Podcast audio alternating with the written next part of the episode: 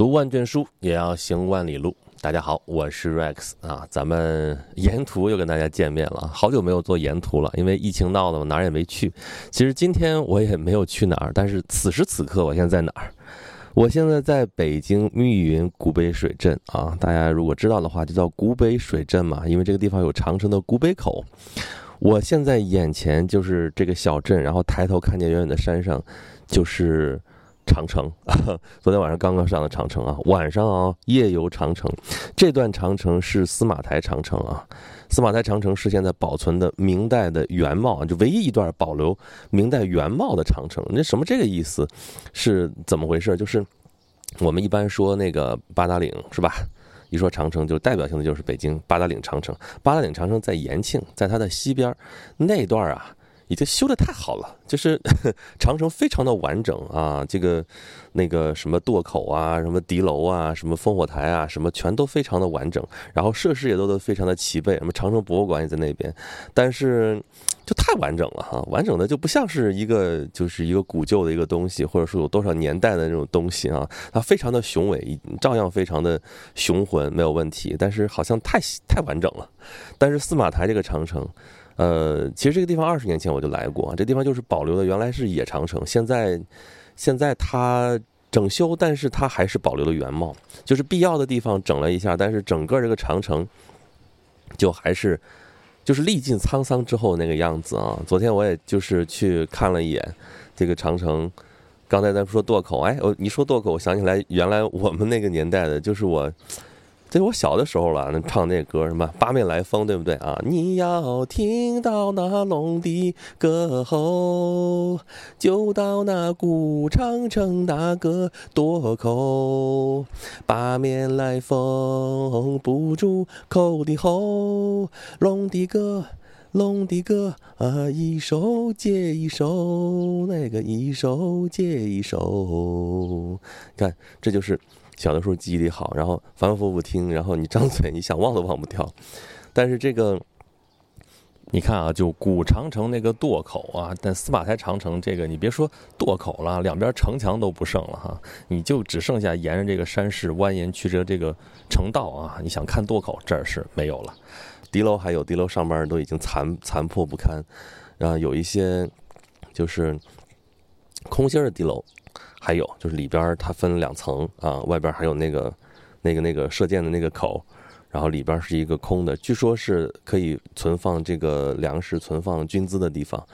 就这段长城啊，就是古北口这段，还有那个八达岭那段，都是当年戚继光修的，也就说是明长城啊。这个八达岭那块原来那地方就有长城，但是古北口这个地方，明代以前就。北朝的时候有，这是有一段北齐的长城，在之前没有，之前长城比这个还靠北。但是明朝的时候是大量整修的这个长城，所以我们现在看到的，尤其是这种砖砌的这种长城，啊，砖石这种结构的，都是明朝的长城。而且戚继光那时候大量的这个整修这长城修得非常的好，呃，所以你看八达岭长城你要来的话，这个地方哦，不是八达岭哦，现在说的是这个 司马台，司马台这个长城。就真的是就原生态啊！你要看长城的原生态到这儿来，但是晚上就有点景观灯啊，就是它夜长城太黑了，这个地方深更半夜的，你要是没有这种设施的话，这一般人就别去了，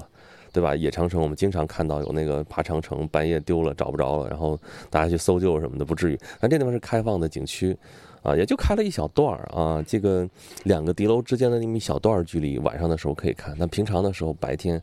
你要去爬的话，你要人走的话，你不走那个不坐那个索道，你要一个一个爬上去，这个还是挺厉害、挺考验人的，哦，它没有城墙了，两边你真的一不小心就你说旁边拦根绳管什么用啊？所以就是就是这么样，你不跟八达岭一样，八达岭刚才说了修的太好了，而且这么多年这么多游客来来回回的那个路啊修的都，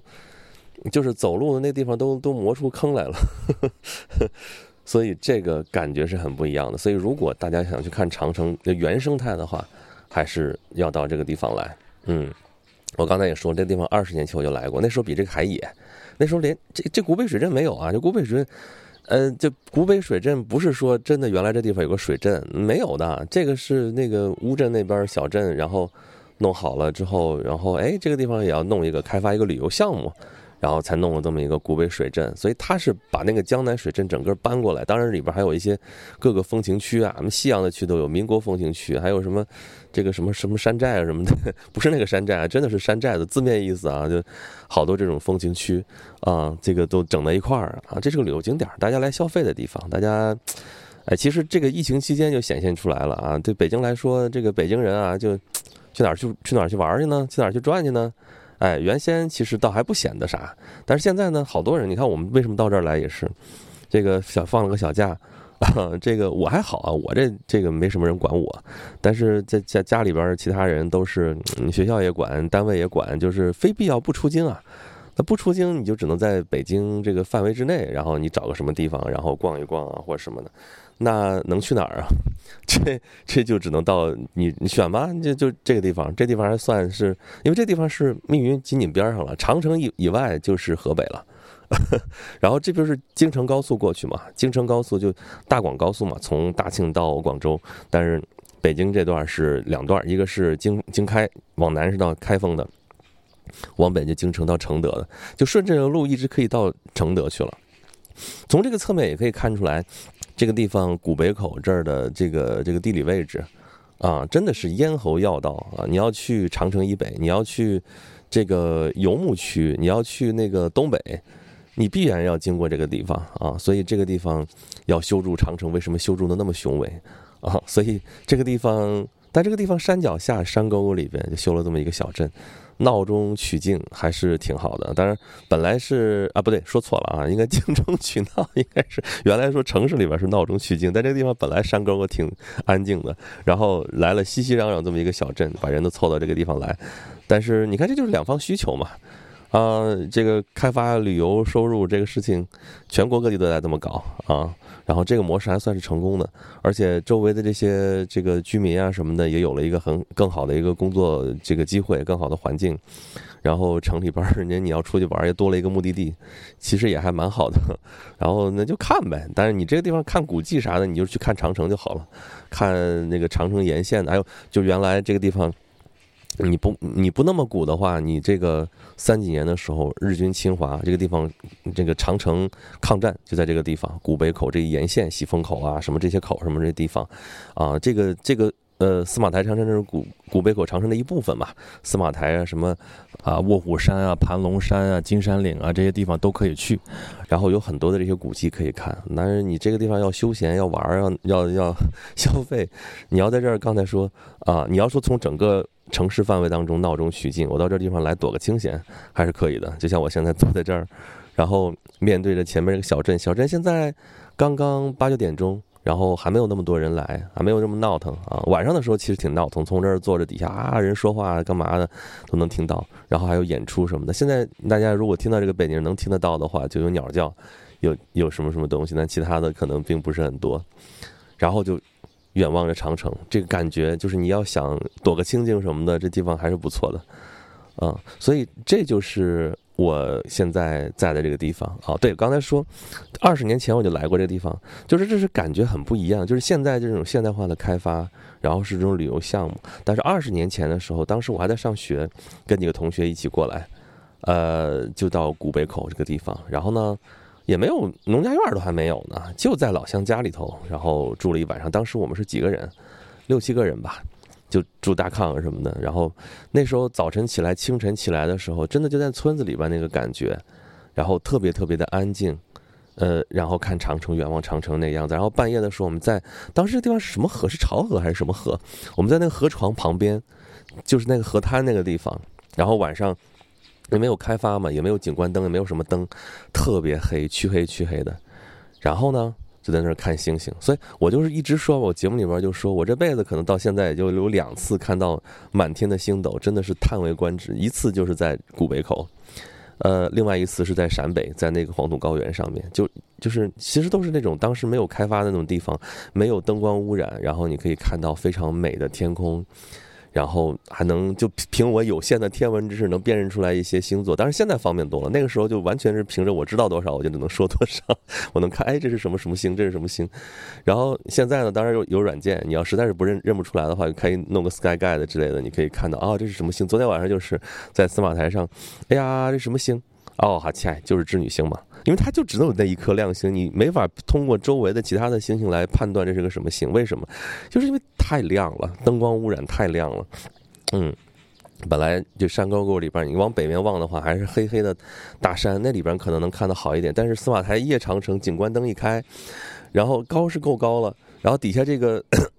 这个古北水镇，这里边灯光也是灯光秀呢，还哇！这你看星星，基本上你就是看不见啥了，最亮的能看到几颗。然后在阳台上看也是，哎呀，太亮了，啥也看不着。但是二十年前真的是，我看到那个时候，所以这两相对比，真的是要感慨一下，今夕何夕啊！这已经是时移世易，变了那么多，二十年过去了哈，我这也二十二十岁就过去了，时间过得实在是太快了。嗯，所以你看啊，咱们这个地方到长城来，其实你可以有更多的选择，不是说你非得来你北京说那个不到长城非好汉，一定要去八达岭。八达岭那地方已经开发的有点过度了，你要想去一些不一样的地方，司马台其实是一个选择。当然这个地方也是已经开发了，但是我不建议大家再去更野的长城，你去剑扣或者什么地方啊，你更野的长城。那有点危险了啊，这个事情，所以你要不是资深驴友，不是确实有这个本事，不是确实有大家一起行动的话，还是不要去太野的地方，就是就是对自己也不好，对其他人也不好，对吧？你还是那话，你要是丢到里边，人还得去救你，就比较麻烦了。嗯，所以啊，我们今天这是临时加了一期这个沿途啊，因为其实我。本来计划的那个沿途的内容是其他的内容，对吧？咱们上个月就说了啊，这个山西的这个这个沿途要要开起来了啊，但是在整理内容还没有做，因为这个可能会比较长。那个是一九年的时候我就去山西，就本来准备做山西的沿途的啊，计划好策划那个题目也都有了，但是后来疫情一闹，然后一折腾别的事情，就就就就就那个就放下了，所以直到现在啊。我这是那个五一的时候又去了一趟山西，我说不行啊，山西准备了那么多东西，我要把它做起来。所以我们下边要做做沿途的时候，就山西的这个主题，我们就要把它做起来了。嗯，所以呃，还是那句话，就是今年你看到现在演讲录也就再做了两期，但是呃，只要我还在啊，演讲录不会停，就是它可能会迟到，但是总是会到。然后沿途啊研读，只要有时间，我都会做起来的。这个是你说是承诺也好，你说是个 flag 也好，反正立在这个地方。但是我的节目永远没有停啊，就是一直还有别的节目在做啊，包括那个中国历史上大人物啊，还有一些其他的一些项目都在做。大家所以大家关注关注我的各个平台上面去搜演讲录或者搜我的 ID 轩辕十四 rex 都能找到。然后呢，再想跟我有进一步的联系的话，可以关注我的公众号，有一个轩辕十四工作室，还有演讲录。咱演讲录啊，就叫演讲录，在微信上面有那个就是公众号，有视频号啊，还有小程序，在里边其他的你。就除了这些演讲录之外的节目有好多了，已经就是为什么这些年这个演讲录的节目更新的不是很多，就是因为一讲一个东西一个主题深入进去就出不来啊，一讲讲一堆，然后回过头来的时候已经就像刚才说的这二十年一样，就恍恍惚惚就过去了。嗯，好啦，咱们这个我这儿天也已经开始晒起来了，然后咱们这个沿途这期节目就到这里吧。然后我再到下面去转一转，有什么新鲜的东西，我会跟大家随时 update。通过各种途径啊，有啊微博、微信啊，有这个那个呃节目啊什么的，就稍微成规模，咱们做个节目；不成规模的散的东西，就随时给大家分享了。公众号有的时候我也会冷不丁的给大家发张图、发一句话什么的。咱不是任性吧？节目也任性，发的东西也任性。好了，这一期沿途咱们就到这里，咱们下一期再见吧。